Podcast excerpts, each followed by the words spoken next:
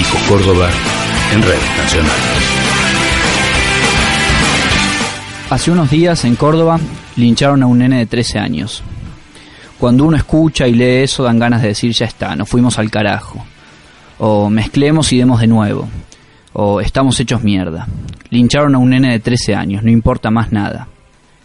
Hace unos pocos días también murió Ernestina Herrera de Noble, directora del diario Clarín desde 1969. Una de las gestoras de la compra de papel prensa por parte de Clarín, La Razón y La Nación.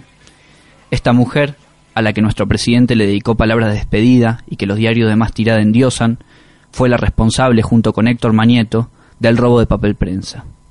Le deseamos a Manieto no cumplir su misma suerte, es decir, deseamos que no muera impune. No es nada personal, simplemente una cuestión de justicia. Hace casi 20 años, en octubre del 97, la policía de Mendoza asesinó a Sebastián Bordón, un pibe de 18 años. Hace unos días también en San Rafael, Mendoza, se hizo justicia, y uno de los asesinos de Sebastián Bordón, junto con muchos otros genocidas, fue condenado por delito de lesa humanidad cometido durante la última dictadura cívico-militar. Hace 62 años, la revolución fusiladora bombardeó la Plaza de Mayo, llena de civiles, para derrocar al gobierno democrático encabezado por Juan Domingo Perón. La realidad no se agrietó ahora. La grieta siempre existió. El pueblo siempre estuvo de este lado. El periodismo hegemónico y antidemocrático de nuestro país siempre del otro. El juicio ha terminado. La lucha que nos parió. Un programa de Hijos Córdoba.